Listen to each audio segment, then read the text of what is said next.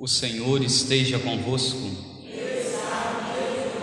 Proclamação do Evangelho de Jesus Cristo segundo Marcos. Naquele tempo, Jesus saiu de Jericó, junto com seus discípulos e uma grande multidão.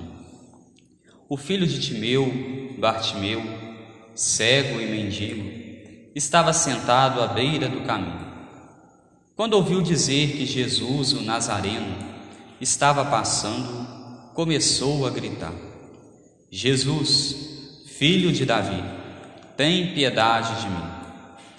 Muitos o repreendiam para que se calasse, mas ele gritava mais ainda: Filho de Davi, tem piedade de mim.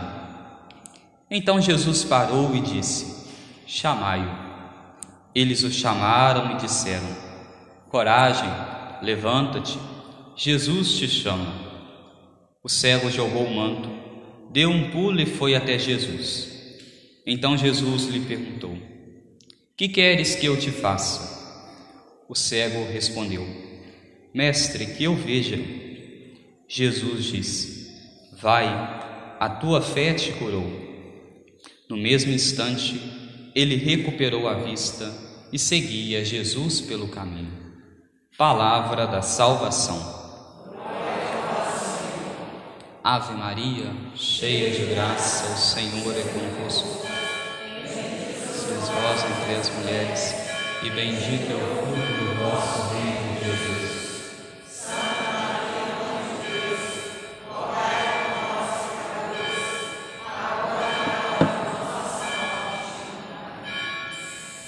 Caríssimos irmãos, Celebramos hoje o trigésimo domingo do tempo comum. E a liturgia de hoje nos chama a atenção com relação à virtude da fé e da esperança. Aliás, na oração do dia que hoje nós rezamos, a oração que se é feita depois do glória e antes das leituras, nós pedíamos a Deus que infunda cada vez mais em nós as virtudes da fé, da esperança e da caridade. Esse foi o pedido que hoje nós fizemos a Deus e é sobre esses, essas virtudes que a liturgia de hoje vem nos mostrar, vem nos levar a refletir. Na primeira leitura retirada da profecia de Jeremias, nós vemos o profeta escrever que o povo chegava, chegava entre lágrimas, chegava entre prantos, porque estavam antes escravos. Estavam antes escravos, mas agora é dado para eles a liberdade. A liberdade que eles tanto esperavam e a liberdade que eles tanto pediam a Deus através da sua fé. E é sobre esta fé, sobre essa esperança que nós vemos também presente na vida deste homem, do evangelho de hoje. Bartimeu, se nós fôssemos olhar aqui o contexto, nos diz o Evangelho, filho de Timeu, Bartimeu. Aqui é importante nós recordarmos que a palavra bar em hebraico quer dizer filho. Então aqui nós podemos dizer que o filho se chamava Timeu, o filho de Timeu, e ele também se chamava Timeu. Ele tinha então o mesmo nome de seu pai. Era como se fosse na cultura de hoje, quando nós temos uma pessoa e que ela é chamada, é, por exemplo, José Filho, José Júnior, então seria algo semelhante. Então, esse homem tinha aqui o mesmo nome de seu pai, Timeu, e por isso Bartimeu, filho de Timeu. E ele era um homem cego e mendigo. E aí aqui é importante nós nos recordarmos de uma coisa. Na época de Jesus, e também antes dele, lá pelo Antigo Testamento, a pessoa que era cega, ela trazia em si uma tristeza muito grande. E a tristeza que ela trazia era de nunca poder ver as leis que Moisés escreveu, as leis da Torá. Então esse homem trazia no seu coração uma tristeza grande, porque ele não conseguia ver as leis, não podia, não conseguia ter acesso a essas leis. E além de não ter acesso às leis, por ser cego, ele também era mendigo. ele necessitava de outras pessoas. Ele necessitava dos outros, necessitava dos homens para sobreviver. E a única coisa que esse homem tinha era este manto, o manto que nós ouvimos no Evangelho, que na hora da sua cura ele deixa este manto, ele joga o manto. E o manto que esse homem usava, nós podemos aqui imaginar, uma vez que ele era mendigo, durante o dia, talvez ele ali mendigando, ia depositando aquelas moedas naquele manto. Depois à noite, ao anoitecer, com o frio, ele usava aquele mesmo manto para se agasalhar. Era a única coisa que ele tinha. Mas quando ele vê Jesus, ele ouve Jesus, afinal, ele ouve que Jesus está passando, ouve os rumores sobre quem era Jesus, ele começa a gritar. Começa a gritar desesperadamente para que Jesus pudesse fazer algo por ele.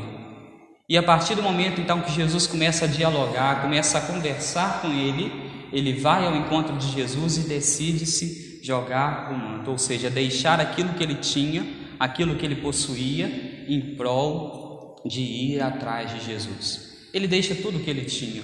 O manto era a única riqueza que aquele homem tinha. Ele deixa isso para ir até Jesus. E aí aqui nós nos recordamos de São Pedro que diz a Jesus: Senhor, Eis que deixamos tudo para te seguir.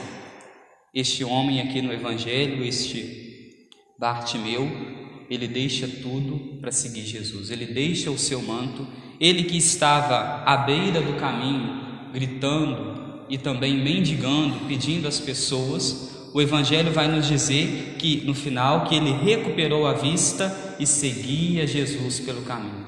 Ele que antes estava à beira do caminho, agora se coloca no caminho se coloca atrás de Jesus, se coloca como um seguidor de Jesus. E é importante a gente se lembrar que quando essa é a última cura que Jesus faz. Depois que Jesus cura este homem, Jesus já vai para Jerusalém e lá ele vai ser crucificado. E aqui nós podemos imaginar que este homem, por seguir Jesus, ele ali naquele momento, depois da crucificação, Provavelmente ele viu nosso Senhor Jesus Cristo padecendo, ele viu nosso Senhor Jesus Cristo sofrendo a morte da cruz. Mas ele tinha no seu coração. Aqui nós devemos então olhar para isso. Nós damos um primeiro passo de irmos ao encontro de Jesus, nos colocamos no caminho dele e no caminho de Jesus nós encontramos também cruzes, nós encontramos também provações, nós encontramos também dificuldades. Na nossa vida espiritual, na nossa vida de fé, Deus sempre nos oferece algo para que nós possamos ir acalentando o nosso coração, como nós ouvimos a cura deste homem, mas ao mesmo tempo nós recebemos, nós recebemos provações, nós recebemos cruzes, mas nós estamos recebendo provações e cruzes acompanhados, sendo acompanhados por nosso Senhor Jesus Cristo. Hoje, então, quando nós olhamos para este Evangelho e vemos este homem ali à beira do caminho, gritando, pedindo a Jesus que tenha de misericórdia dele, que tenha de piedade dele, nós também somos convidados a pedirmos a Jesus que tenha de piedade de nós, que tenha de compaixão de nós. Tenha de piedade e de compaixão de nós por conta da nossa cegueira, mas a nossa cegueira espiritual. Quantas vezes nós permanecemos com a nossa cegueira, com os nossos olhos fechados a tantas coisas? Por exemplo, aos ensinamentos de Deus, aquilo que Ele nos ensina, aquilo que Ele nos ordena. Quantas vezes nós abrimos os nossos olhos para as coisas do mundo, mas quando é quando se fala das coisas do céu, quando se fala das coisas dos, de nosso Senhor Jesus Cristo, nós fechamos os nossos olhos e permanecemos como que cegos. Neste dia de hoje, então, nós devemos pedir a Jesus, pedir ao Senhor: tem de piedade de mim. Jesus, filho de Davi, tem piedade de mim. Tem de piedade de mim das vezes que me faltou a paciência com o próximo. Tem de piedade de mim das vezes que faltei com paciência dentro da minha casa, com o esposo, com a esposa, com os filhos. Tende piedade de mim das vezes que fiz falcatruas no trabalho. Tende piedade de mim das vezes que fui infiel no matrimônio. Tende piedade de mim das vezes que a fofoca falou mais alto no meu coração. Tem de piedade de mim das vezes que fui desonesto com as pessoas. E aqui nós poderíamos ir pensando tantas coisas que hoje, olhando para este homem, nós somos convidados a pedirmos a Jesus. Nós que às vezes, por conta de tantas inclinações ao mal, estamos à beira do caminho, não estamos nem no caminho e nem fora do caminho, porque conhecemos a Jesus, queremos seguir a Ele, mas essas más inclinações vão ressoando no nosso coração e por isso nós não nos colocamos no caminho e nem fora dele, ficamos somente à beira.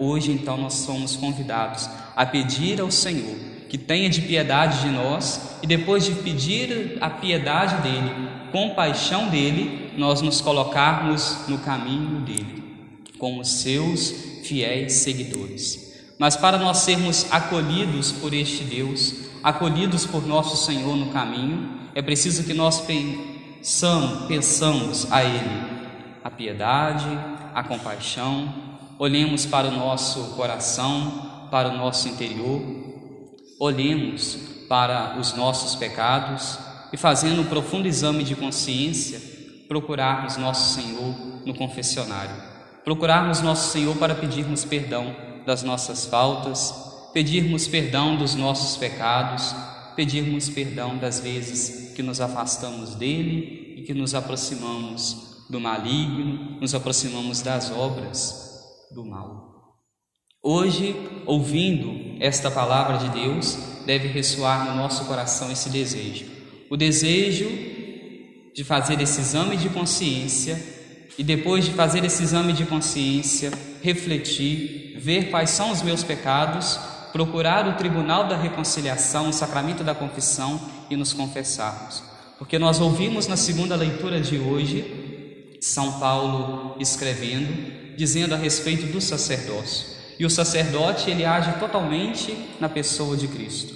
Quando o sacerdote consagra, por exemplo, a Eucaristia no altar, ele diz: Tomai, comei e isto é o meu corpo. Ele não diz: Tomai, comei, isto é o corpo de Jesus, mas isto é o meu corpo porque ele faz as vezes de Cristo. Ele faz as vezes de Jesus aqui na terra. O sacerdote, ele age na pessoa de Cristo. Ele age na pessoa de Cristo ao ponto de que se nós tivéssemos a oportunidade de termos uma fila da confissão na qual nosso Senhor Jesus Cristo estivesse em um lado atendendo às confissões e de um outro lado um sacerdote tanto faria se nós nos aproximássemos de nosso Senhor ou se nos aproximássemos do sacerdote. Porque o sacerdote, ele perdoa, mas ele perdoa em nome de Cristo. Ele perdoa em nome de Deus. O sacerdote, ele age na pessoa de Cristo, ele faz as vezes de Cristo. E eu tive a experiência de ver isso de uma forma muito visível durante essa semana. Essa semana eu estava fora viajando e percebia o olhar de algumas pessoas. Percebia o olhar das pessoas porque, como padre, como sacerdote, sempre vestido como padre, às vezes com clésima, às vezes com a batina, as pessoas passavam na rua e com a leitura, com a leitura labial, você via nas bocas das pessoas falando, é padre. Ou então aqueles que são antipáticos à religião, antipáticos a Deus, que não gostam da religião, não gostam da igreja, olhavam, mas olhavam com uma certa ojeriza. E aí aqui nós podemos pensar como era também na época de Jesus. Quando Jesus passava por meio do povo, muitos talvez deviam olhar para Jesus e pensarem, conversarem entre si um com o outro. É Jesus, é aquele que mora lá na Galiléia, é aquele que curou o fulano, é aquele que libertou não sei quem, é aquele que curou a hemorroísa. E aí é que nós poderíamos pensar tantas coisas, mas nós também nos lembramos daqueles que eram os fariseus, daqueles que eram os mestres da lei, que olhavam para Jesus, mas olhavam para Jesus de uma forma antipática, porque eram inimigos da religião eram inimigos da religião fundada e instituída por nosso Senhor Jesus Cristo. Que hoje, então, possa ressoar no nosso coração, no nosso interior, o desejo de fazermos a vontade de Deus, o desejo de pedirmos compaixão, pedirmos a misericórdia dele como pediu este homem do Evangelho: Senhor, tem piedade de mim. Tem piedade das vezes que fui infiel ao Senhor, das vezes que preferi as minhas questões, preferi aquilo que são as minhas vontades do que as vontades do Senhor. Tem piedade de mim. E não tenhamos medo de se nós pedirmos perdão ao Senhor, pedirmos a piedade dele, procurarmos a confissão, de nós deixarmos coisas para trás. E às vezes teremos, quando nós nos colocamos no caminho de Jesus, no caminho de Deus, às vezes nós temos que deixar para trás amizades que nos afastam de Deus, nós temos que deixar para trás uma ou outra coisa que às vezes nós vemos que vai nos levar para o mau caminho. E não tenhamos medo, porque este homem também do Evangelho não teve medo. Não teve medo de deixar aquele manto que ele tinha e que era a sua única riqueza. Ele deixou para trás porque ele sabia que com Deus, que com Cristo, ele alcançaria graças maiores. Se ele ficasse preso àquele manto, ele não conseguiria receber a sua cura, não conseguiria seguir a Jesus pelo caminho. Ele ficaria ali, à beira do caminho, e talvez não receberia depois a sua cura, não alcançaria graças maiores. Nosso Senhor tem projetos grandiosos para nós, tem graças enormes para nós. Então não tenhamos medo de pedirmos o perdão, a misericórdia dele e de nos colocarmos no caminho dele. E se preciso for deixar para trás certas coisas, deixarmos com a certeza de que com Deus nós alcançaremos graças maiores, alcançaremos coisas maiores. Louvado seja o nosso Senhor Jesus Cristo.